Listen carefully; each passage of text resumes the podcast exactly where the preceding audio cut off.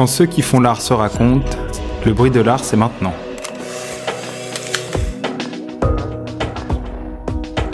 Nous sommes Victoria Le Bolloc Salama et Florian Champagne et aujourd'hui à l'hôtel de Lille, nous recevons Léonard Martin. C'est un artiste de 28 ans qui vit et travaille à Paris.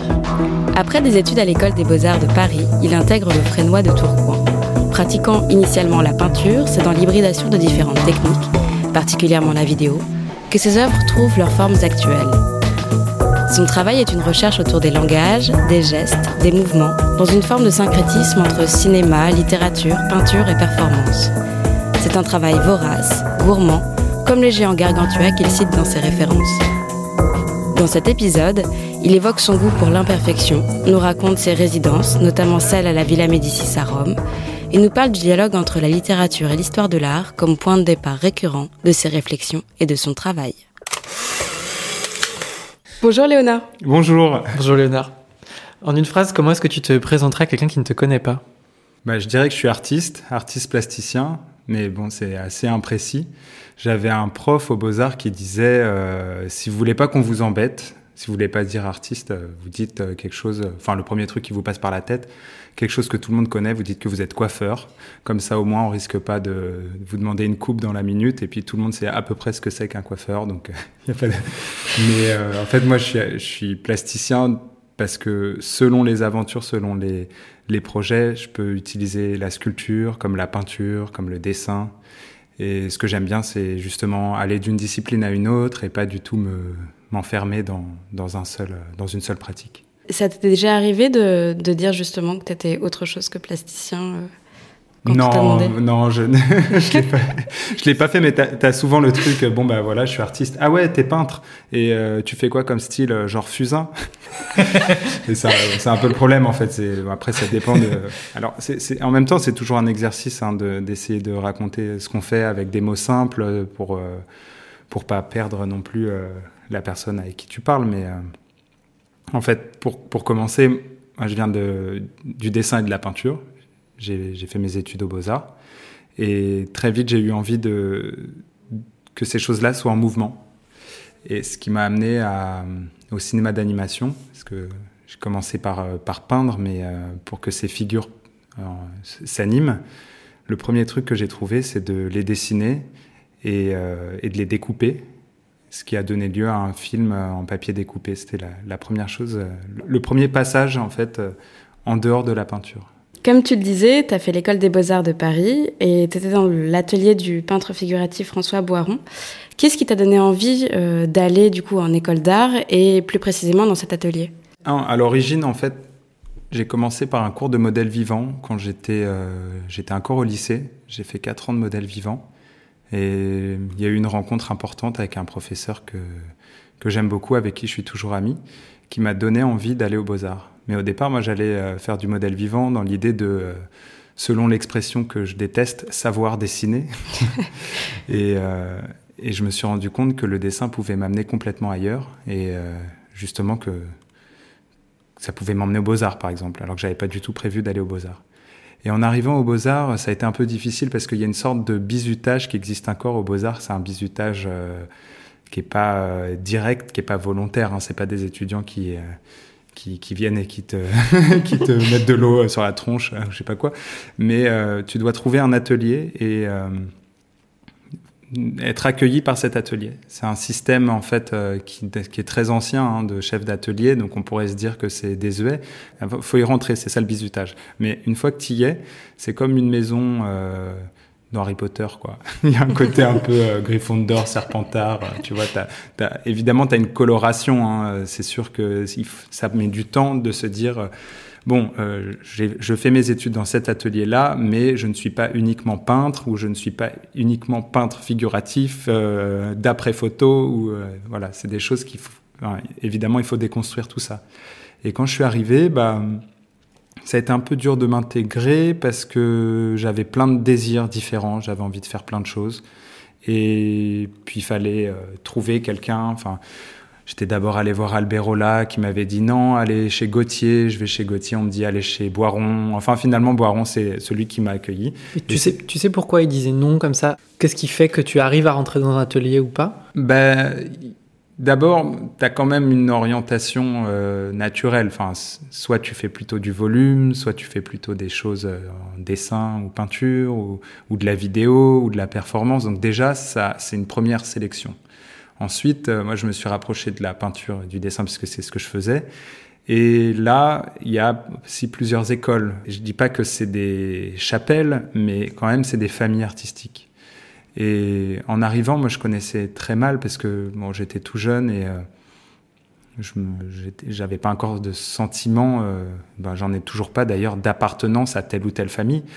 Et c'était un peu dur de devoir choisir comme ça. Et, euh, puis surtout, je trouvais ça très très vieux jeu, quoi. Un, côté ancien régime euh, du maître et de l'élève. Il y avait un côté qui me dérangeait. Et finalement, avec François Boiron, ça a été une rencontre d'abord humaine parce que bah, c'est quelqu'un de, super sympa et de, très attentif, très humain aussi.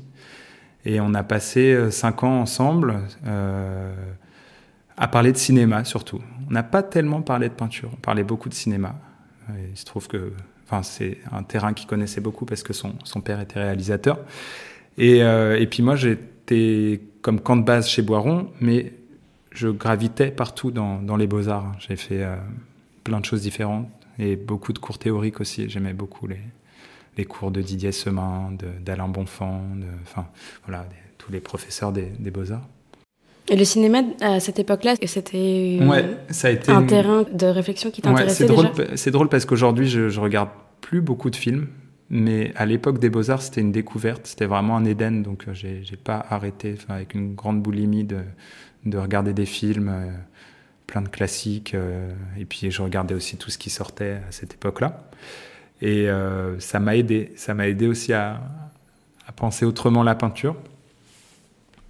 Essayer de la, la penser euh, dans, une, dans un rapport au temps, au montage, au montage d'images, au, Et c'est comme ça, du coup, que tu es rentré après au, au Frénois, parce que justement, tu bah, t'intéressais à la vidéo. Ouais, en fait, ce qui s'est passé avec les Beaux-Arts, c'est que, mais toujours maintenant, c'est je peins, j'ai toujours une pratique euh, quotidienne de la peinture, mais c'est pas forcément pour ça d'ailleurs que que je suis appelé ou que qu'on connaît mon travail. Hein.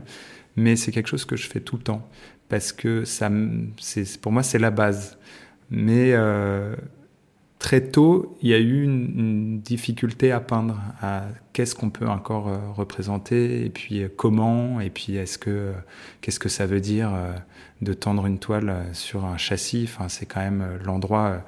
Enfin, c'est très ancien tout ça, donc c'est il y a un truc assez lourd aussi. Et et, et, puis j'ai fait mes études aux Beaux-Arts, quoi. Je me suis pas formé euh, tout seul avec une bande de copains euh, dans un atelier. Donc s'il y a aussi un truc euh, aux Beaux-Arts de Paris, tu à 200 mètres du Louvre, donc tu as le poids de, de l'histoire. Tu peux pas faire semblant de pas voir les, de pas voir les morts, quoi. et, et en fait, bah, j'ai commencé à dessiner pas mal d'après des peintures ou enfin, des choses que je voyais qui me plaisaient, plutôt des personnages et puis à découper les bras, les jambes, les têtes, enfin, et à les recoller autrement, en volume cette fois. Enfin, c'est aussi ce rapport-là au passé. C'était tiens, j'aime bien cette jambe chez tel peintre, j'aime bien ce, cette tête chez, tel autre. Et d'assembler ces choses-là. Il y avait aussi au Beaux-Arts un truc génial, c'est que euh, c'est une école qui accueille euh, les architectes euh, de Paris-Malaquais. Et les architectes, ils ont toujours plein de choses à jeter. Dans les bennes, il y a des, tonnes et des tonnes de maquettes. Et je récupérais un tas de trucs, de, morceaux de bois, de morceaux de carton. J'ai commencé à me fabriquer des décors avec ça. Et en fait, je me fabriquais des petits théâtres. Et ces petits théâtres, ça me permettait à la fois de faire ce film d'animation euh, la dernière année de mes études, mais aussi euh, d'avoir un sujet en peinture. Au tout, tout départ, euh, qu'est-ce qui t'avait donné envie de faire une école d'art ou de prendre ces cours de, de dessin C'est une rencontre, c'est vraiment une rencontre avec un, prof de dessin, un professeur de modèle vivant que j'ai rencontré quand j'avais 17 ans, qui m'a montré que je pouvais faire autre chose avec le dessin, que c'était pas uniquement fait. D'abord, c'était pas uniquement fait pour représenter, c'était aussi euh, euh, du plaisir seulement à, dessiner.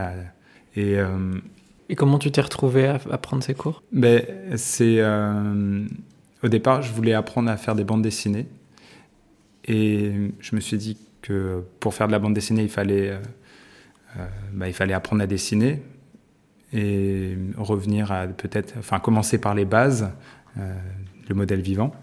Et en fait, je, suis arrivé dans ce cours où c'était pas du tout académique, enfin ça veut rien dire académique, mais c'était pas du tout le travail des proportions, de l'anatomie, c'était vraiment euh, du dessin sur le vif, euh, un peu comme, euh, comme je sais pas, Rodin pouvait le faire avec ses modèles. Hein. C'est capter une silhouette, capter du, un mouvement, et puis, et puis surtout se, se, débarrasser de tous les préjugés qu'on peut avoir sur le dessin, c'est-à-dire euh, ce qu'on appelle la lumière en dessin, mais qui en réalité la plupart du temps c'est de l'éclairage, hein. ça veut dire euh, poser des ombres et ces choses-là, on oublie en fait, on, oublie tout ce qu'on peut, euh, tout ce qu'on sait. Ah, le corps, c'est cette fois la taille d'une tête. Enfin, c'est toutes ces conneries en fait dont on n'a pas besoin.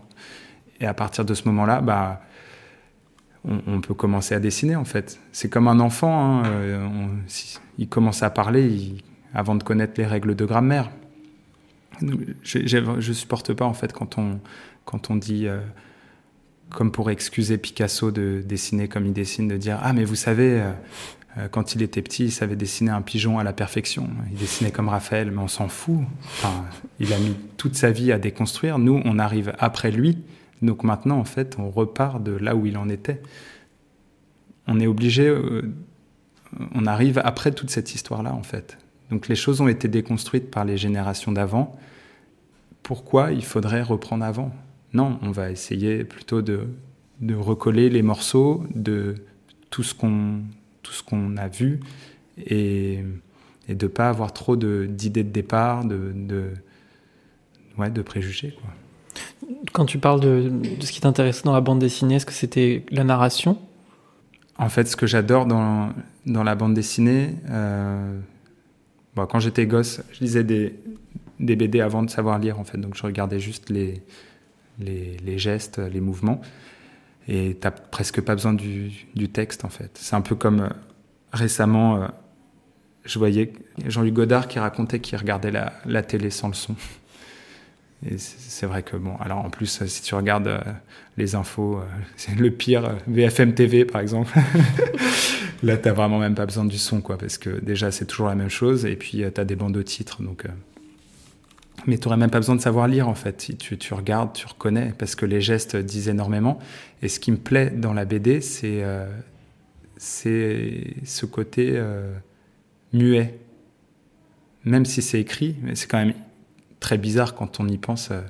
Euh, ce qu'on appelle les bulles, les phylactères. Enfin, c'est quand même, quand même délirant, quoi, d'avoir un texte écrit. enfin, je sais pas imaginer que, dans la vie, ce que je viens de dire, ce soit écrit au-dessus de ma tête. C'est quand même une drôle d'invention. Et en fait, il y a, si tu regardes juste les, moi, je suis mauvais lecteur en fait. Je, lis beaucoup. À la fois, je lis beaucoup. J'ai beaucoup de livres, mais je lis en diagonale. Je termine pas les livres. Je saute des pages. Et avec la BD, c'était presque une. C'est peut-être ça qui m'a amené à la peinture en fait. Avant de, avant de connaître les peintures. Euh, enfin, vu que je suis né dans les années 90, bah, c'était d'abord la BD avant la peinture.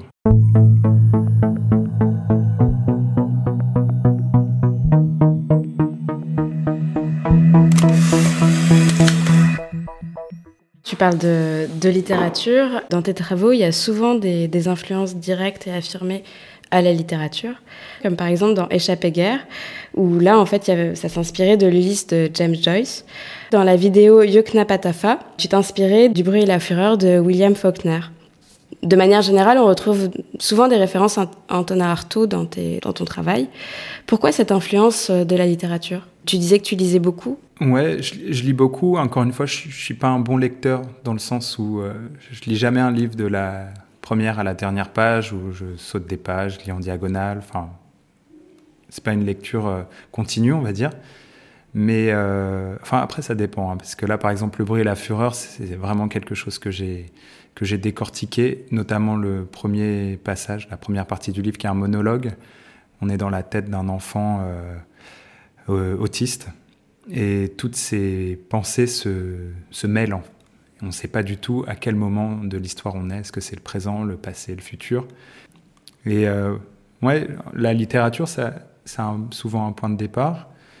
Euh, que je peux, j'ai, besoin de partir de quelque chose en fait. Je peux, je peux pas. j'ai pas de, sujet a priori. Le, sujet, c'est quelque chose qui se, bah, qui, se, qui se dessine sans que, sans que je m'en rende compte à travers les, les, différents travaux. Et petit à petit, bon, euh, on retrouve des, des choses communes à tous mes, à tous mes travaux. Mais euh, la littérature, c'est un, un, os à ronger, donc ça m'aide à, à, me dire tiens, j'aime bien, il y a quelque chose qui me, qui me retient, qui me regarde dans, dans ce livre ou dans, dans ce tableau ou dans je ne sais quoi. Et, ça, ça m'aide à, penser autre chose. J'aime bien faire des transpositions d'une discipline à une autre.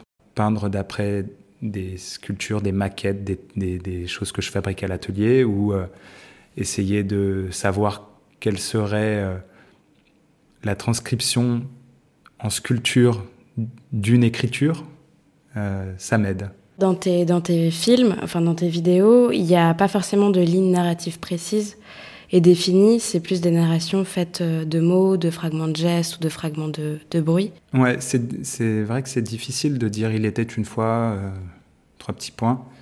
Il était des fois déjà. et il y a plusieurs, euh, plusieurs chemins empruntés. Quand je, disais que j'étais un mauvais lecteur parce qu'à chaque phrase que je lis, euh, je, commence à avoir des digressions dans ma tête. J'ai vraiment du mal à me tenir au récit parce que ça me fait penser à autre chose, ça me fait penser à d'autres livres que j'ai lus ou à d'autres choses que j'ai vues. Et euh, ouais, dans les, dans les films aussi, c'est des films de peintres. Enfin, j'en ai fait que deux, hein. trois, on va dire. Il y a eu un film d'animation quand j'étais au Beaux-Arts. Il y a eu ce film au Frénois qui était un film de marionnettes d'après d'après Faulkner. Bon, ça c'est moi qui me le raconte. Hein. Je pense que aucun fan de Faulkner n'a reconnu Faulkner, mais j'ai besoin de ma cuisine en fait de départ pour euh, pour ensuite me raconter des histoires. Il, me faut une histoire pour m'en pour m'en raconter d'autres. Et ce qui était intéressant au Frénois, c'est que il y avait tout cet, euh, cet équipement du Frénois. on peut faire des films. Euh, euh, façon pro, quoi. Enfin, il y a des caméras de dingue, tout ça. Mais je me, je me voyais pas filmer des trucs hyper sexy avec la montagne en hélicoptère ou je sais pas quoi. Enfin, donc j'ai utilisé ces, super caméras. Alors là, c'était à l'époque la Red Epic, enfin, un truc vraiment, vraiment canon pour euh, filmer des bouts de ficelle, des morceaux de carton et euh, tout ça dans un petit studio euh, du Frénois. Enfin, vraiment, j'aurais pu être dans ma chambre, c'était pareil, quoi. Donc, c'était vraiment, tu sais, quand tu donnes à un gosse une, grosse voiture, quoi.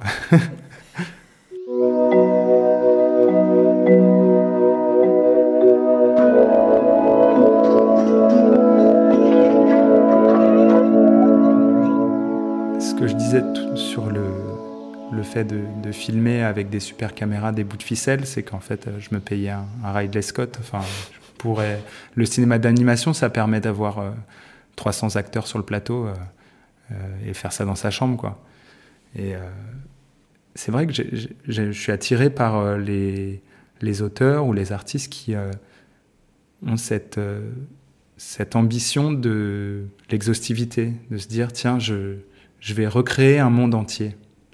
Et j'aime bien cette idée d'une œuvre qui concentre plein de choses, mais qui reste ouverte. C'est qu'une œuvre euh, soit suffisamment ouverte pour que dedans, le spectateur puisse aussi se raconter son histoire et faire son montage cinématographique à lui, assembler les choses. Parce que ce qu'on recueille, nous, de l'histoire de l'art ou de, ou de l'expérience en général, c'est toujours en morceaux, c'est toujours euh, à recomposer.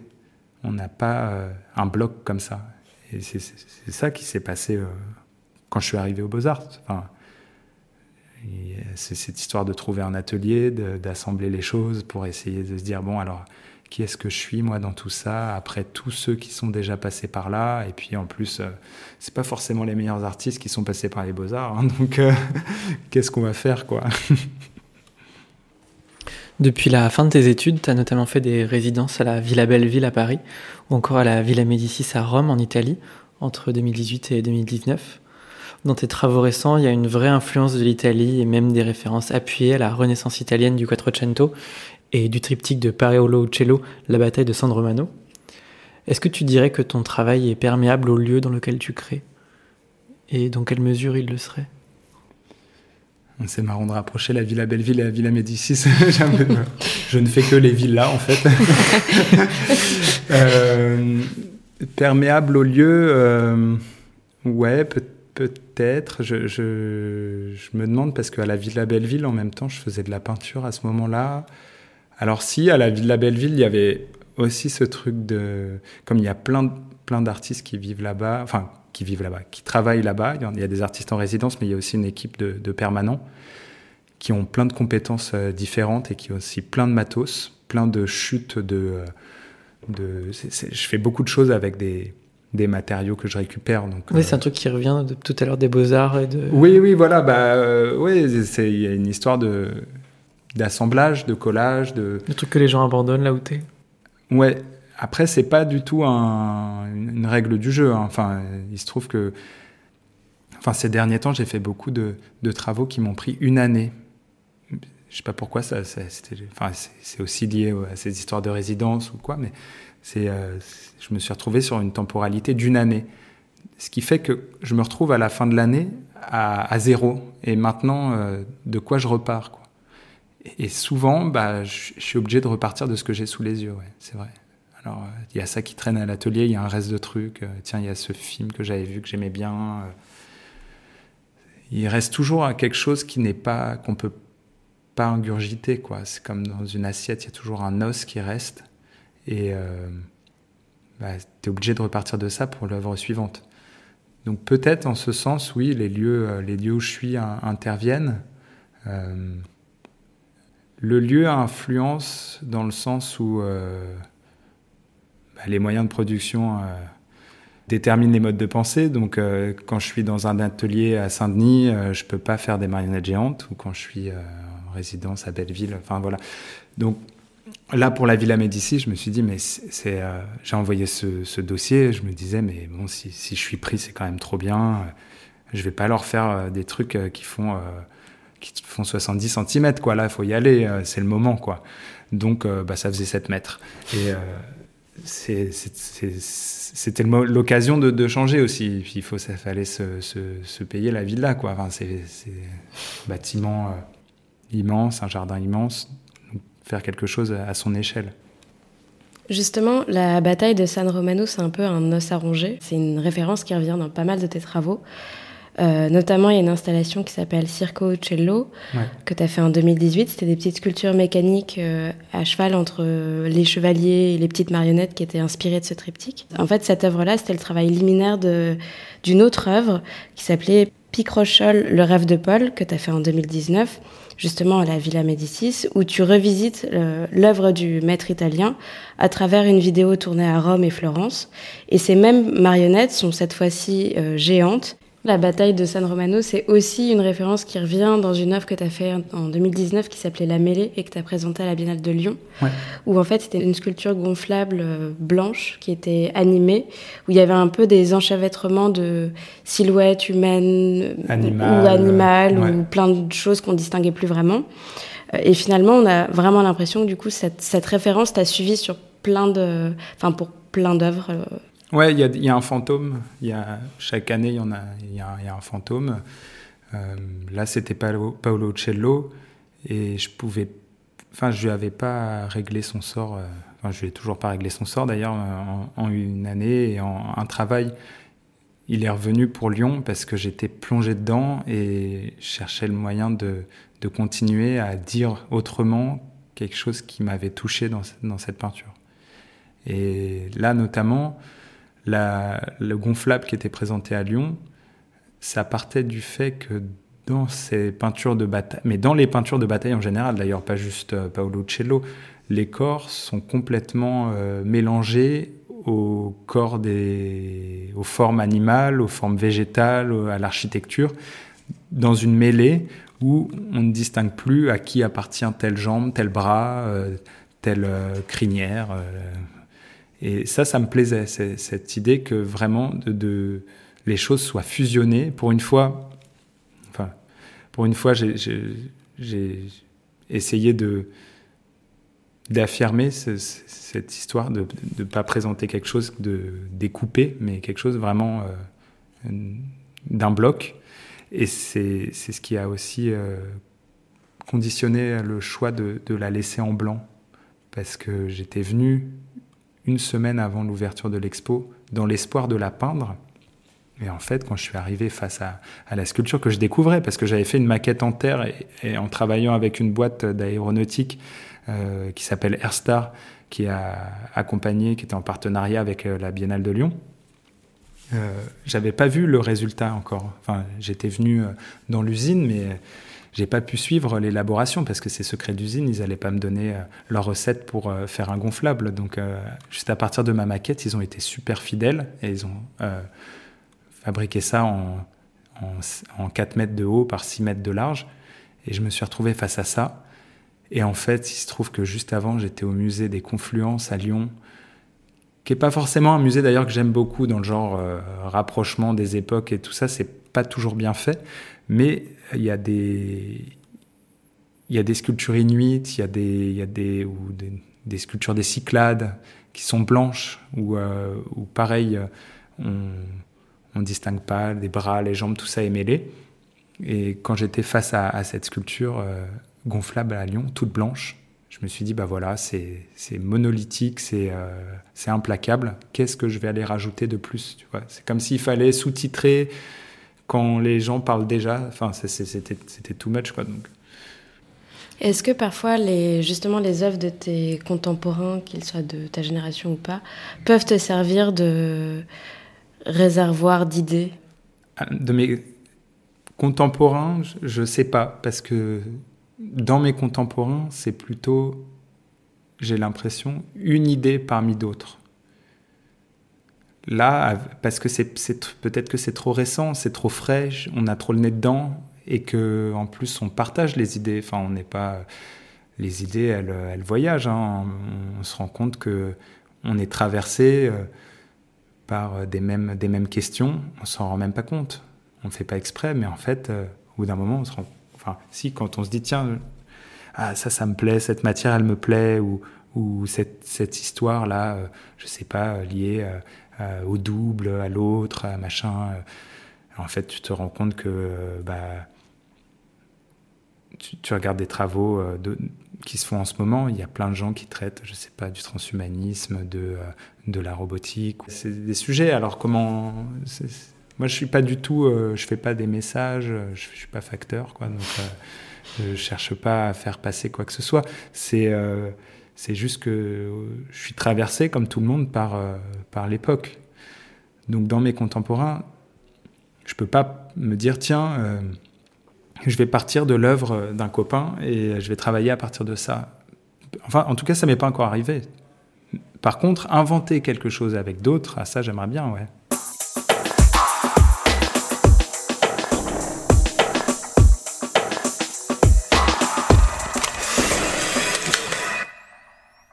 Il y a pas mal d'éléments dans ton travail qui sont tirés de l'univers du spectacle. D'ailleurs, tout à l'heure, tu disais qu'avec des petits éléments que tu avais collectés, tu te faisais un mini-théâtre. Et d'ailleurs, dans un projet d'œuvre qui est en cours qui s'appelle Mazocchio, selon le nom de la coiffe traditionnelle florentine, il est question de créer notamment un dispositif scénique. Disons que je réfléchis à, à une forme qui serait plutôt du côté du spectacle vivant parce que l'année dernière, avec les grandes euh, marionnettes, enfin, je, dis marionnettes, c'est pareil, c'est un mot euh, facile, hein, parce que c'est marionnette, tout le monde s'imagine guignol euh, qui va taper avec son bâton, mais c'est plutôt des sculptures mobiles. Elles, étaient animées par des, des, comédiens et en fait même des circassiens qui faisaient tout un tas d'acrobaties dedans. Et en fait, il y avait un truc génial, c'est qu'on leur donnait un outil et ils le transfiguraient tout de suite. Enfin, ils le, même plus que transfiguré, en fait, il le, détournait. Et euh, ce qui m'a plu, c'est que j'étais venu pour filmer des sculptures en action, et on s'est retrouvé avec euh, mon chef opérateur à filmer énormément aussi les, manipulateurs. Et ça, c'est quelque chose que c'est la, que, auquel j'avais pas du tout pensé que ça allait devenir. Le sujet du film, c'était euh, qui tire les ficelles, quoi. Parce que c'est comme en animation, quand tu passes des heures à animer un petit morceau de papier, tu es au service de, de, ta marionnette, de ton, de ton pantin, mais en réalité, tu es quand même le dos courbé pendant 5 heures d'affilée à lui faire bouger un doigt, puis l'autre, puis un bout de cheveux. Au bout d'un moment, c'est toi la marionnette, quoi. c'est ce rapport entre la créature et, son créateur où c'est pas du tout, on sait pas toujours qui tire les ficelles. Et euh, ça, ce genre de choses, euh, ça, ça m'a donné envie d'aller vers le théâtre. Et c'est aussi dans le vivant, euh, il y a toute cette part d'indéterminé qui est un, gisement de, incroyable quoi, à, exploiter. J'en ai d'ailleurs eu marre à un moment de faire du. Enfin, quand j'ai fait ce, film d'animation, je me suis dit c'est plus possible. C'est pour ça que le, premier film que j'ai fait au Frénois, c'était avec des marionnettes à fil. C'était pour échapper à l'image par image qui est très très contraignante. Et là, avec le film de l'année dernière où c'était euh, des gens en chair et en os, j'ai découvert euh, tout un nouveau monde quoi, à, explorer. Donc je réfléchis à une forme théâtrale, ouais. En plus, j'aime bien, j'aime bien le, le, théâtre, enfin, plus précisément le plateau. Ce côté euh, très euh, bricolage que tu décrivais tout à l'heure, comment est-ce que tu as appris ça? Comment est-ce que tu t'es penché là-dessus? À quel moment ça a, ça a commencé vraiment?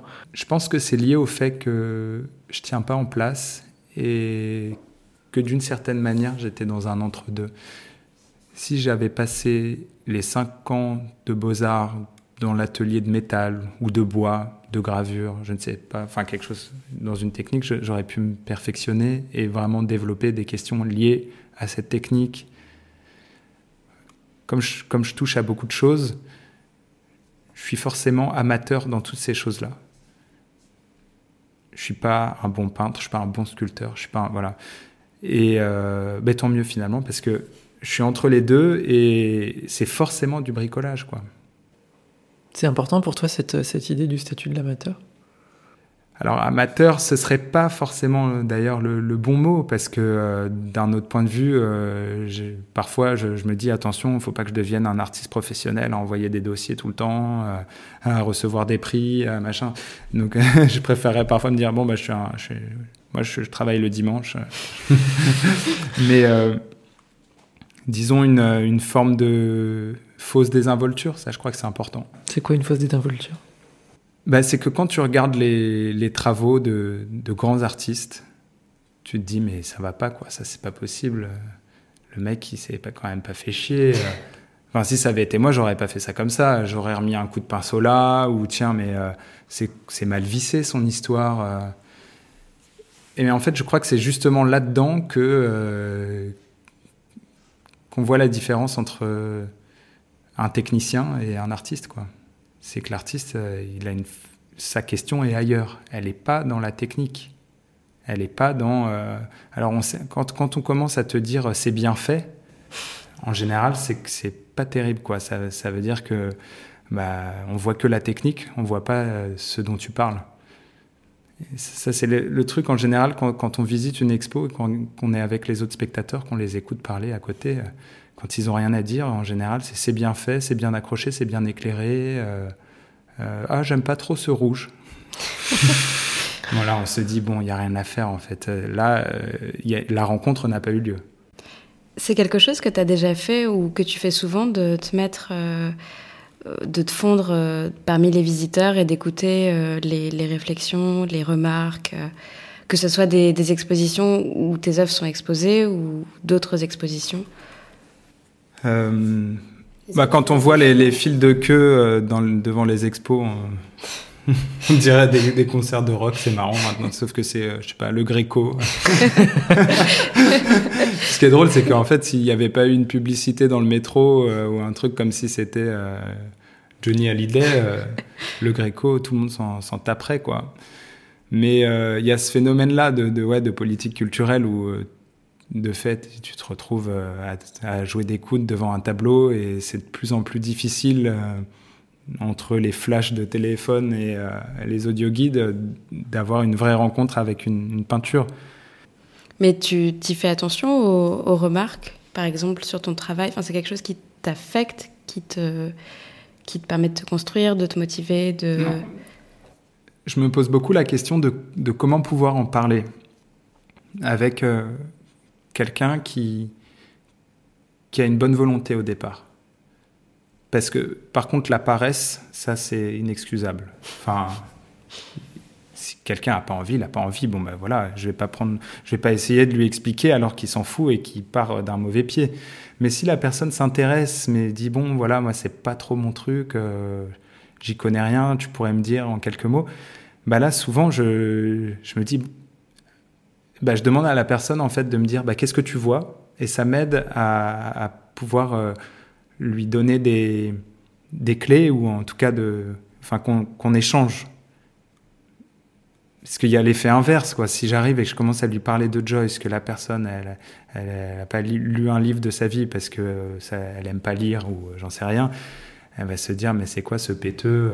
Enfin, ça va, il y a quelque chose qui va se fermer. Donc euh, c'est plutôt ça la question. C'est comment euh, comment parler du travail sans vulgariser non plus. Enfin, on est, c'est pas, j'ai pas du tout envie de me transformer en Jamie. Euh, c'est pas sorcier quoi. Enfin, tu vois ces trucs. Euh, non, non, non. C'est, euh, il faut garder évidemment une part de mystère et accepter que, bah, de pas avoir toutes les clés.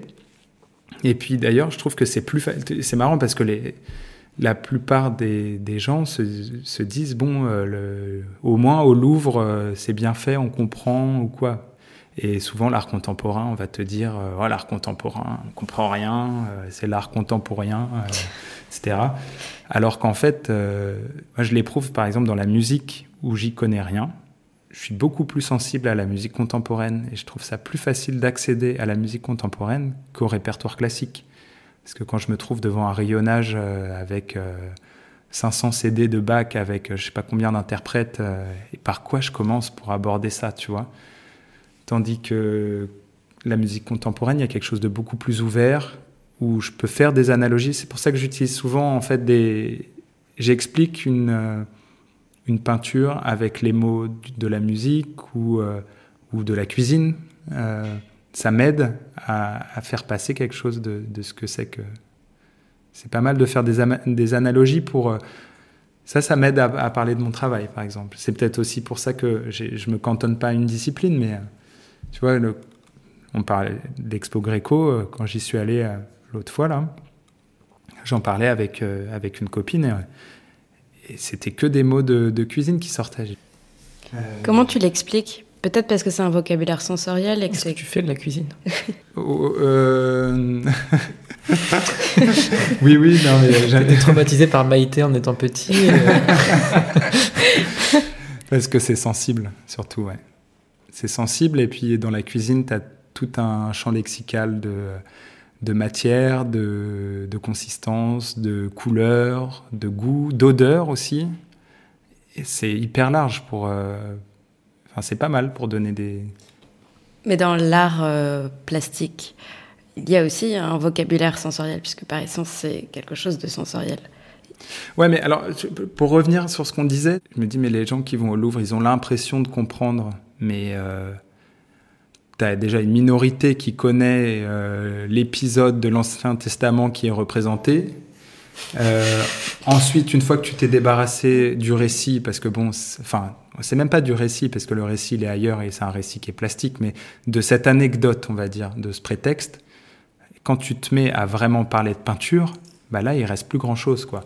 Et c'est plus, ouais, parfois je trouve ça plus accessible d'aller voir, euh, je sais pas, euh, Hans Hartung, euh, et ben là on peut parler de gestes, de matière, etc. Mais comme par hasard, quand tu te retrouves devant Rubens, ah bon, on, arrête de parler de ça, mais comment ça se fait en fait On s'en fout, hein, moi, les, nus de Flamande euh, avec des angelots, euh, épisode de la Bible, euh, au fond, je m'en tape. Euh, ce qui m'intéresse, c'est cette fougue, c'est son écriture, en fait, son style, sa sensibilité. Comme, comme, un, comme un écrivain, je vais aimer le, je vais peut-être aimer d'abord la phrase, la langue, avant d'aimer le, le, sujet. Quoi, le...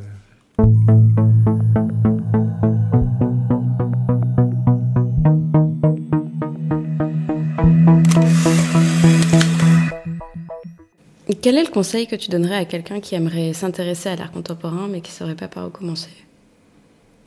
Euh, pas forcément d'ailleurs d'aller dans une galerie. Hein. Parce que les galeries, c'est particulier, c'est des petits espaces, et enfin pas tous, hein, mais puis c'est orienté vers la vente, mais euh, de commencer par les grandes expositions, hein, c'est sûr, d'essayer de, de, pousser la porte, de se sentir légitime aussi, parce que ça c'est un gros problème, mais de, de se dire bah de pas de pas se freiner en se disant moi j'y comprends rien, c'est pas fait pour moi ou c'est pour euh, c'est élitiste ou quoi que ce soit. Déjà de se sentir légitime, de dire ça me concerne et puis euh, de pas se laisser impressionner parce que euh, il y a un cartel avec un, nom euh, connu ou que tout le monde fait oh, c'est un génie quoi que ce soit puis d'abord de, de, se laisser aller à des purement à des choses que qu'on peut ressentir alors parfois on ressent rien hein, parce qu'il y a des travaux qui sont qui sont plus théoriques ou qui qui sont pas du tout sur l'essence qui sont sur autre chose mais ça n'empêche pas il y a d'autres personnes qui qui sont attirés par ça aussi. Selon toi, qu'est-ce qui fait une bonne œuvre? Peut-être euh, peut-être quelque chose qui, qui n'est pas trop littéral, qui se donne pas du premier coup, quelque chose qui résiste. Euh, quand on se dit tiens ça j'aime pas, mais qu'en fait on y repense et qu'on y revient et qu'on on trouve petit à petit qu'est-ce qui nous a retenu avec ça, pourquoi pourquoi on l'a pas oublié.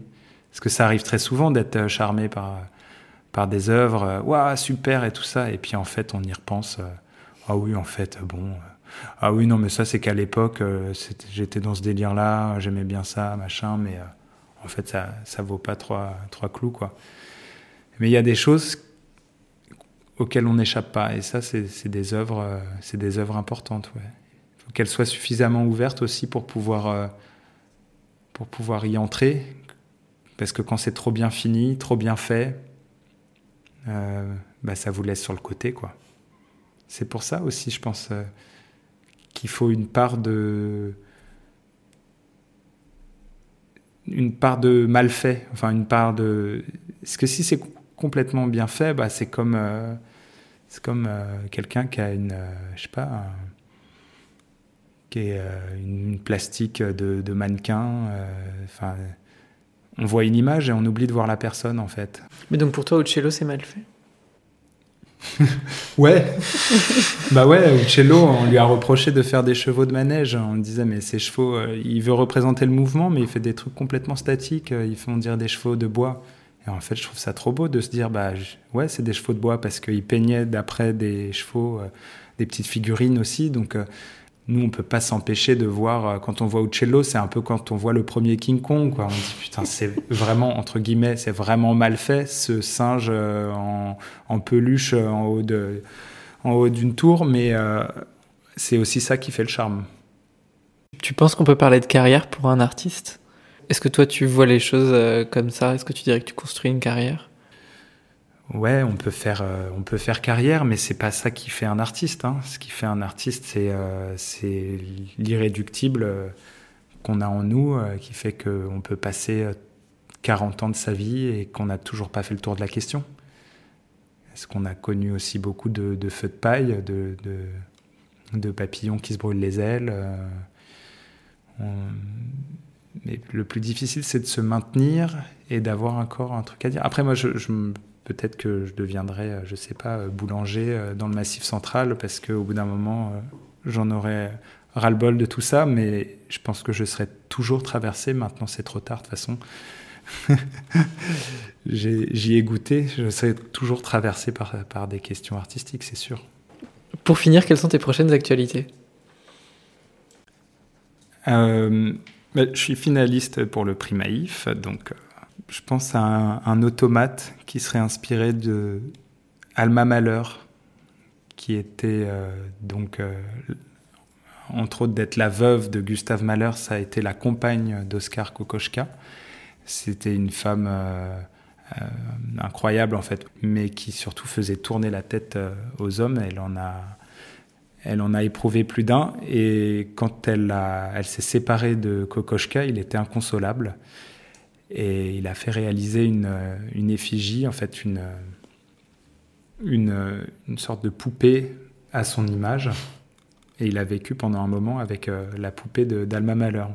Et puis, je travaille aussi sur une exposition qui va avoir lieu à l'abbaye de Fontevraud à partir de juin, à côté de Saumur, où il y a quatre gisants. En fait, c'est Aliénor d'Aquitaine, Henri II, Richard Cœur de Lion, je ne sais plus qui est le quatrième, mais il y a quatre tombeaux. Et je trouvais ça assez beau, ces sculptures qui sont, qui sont couchées. Et on m'a proposé d'investir l'abbatiale, en fait le cœur de l'abbatiale qui se trouve en face de ces quatre gisants. Donc j'aimerais euh, réanimer ces, ces gisants, les, les remettre à la, à la, verticale. Et je vais donc fabriquer quatre sculptures qui vont se déplacer sur un rail et qui vont euh, répondre à, ce, à ces quatre gisants. Mais voilà, je vous en dis pas plus parce que c'est en, en cours. Léonard, merci de t'être raconté, d'avoir fait entendre ta voix au milieu du bruit. On peut retrouver ton travail sur Instagram? Ouais, ouais, ouais, tout à fait. C'est Léonard Martin avec un zéro pour le, à la place du haut. Si vous voulez soutenir le bruit de l'art, n'oubliez pas de mettre des petites étoiles et des commentaires sur Apple Podcast. Nous tenons à remercier l'Hôtel de Lille d'avoir à nouveau accueilli le bruit. Merci également à celle et à celui qui a pris du temps pour partager ce moment avec nous. Nous revenons bientôt. D'ici là, pour ne rien rater, retrouvez l'actualité du bruit de l'art sur Instagram et Facebook et sur notre site lebruitdelart.fr.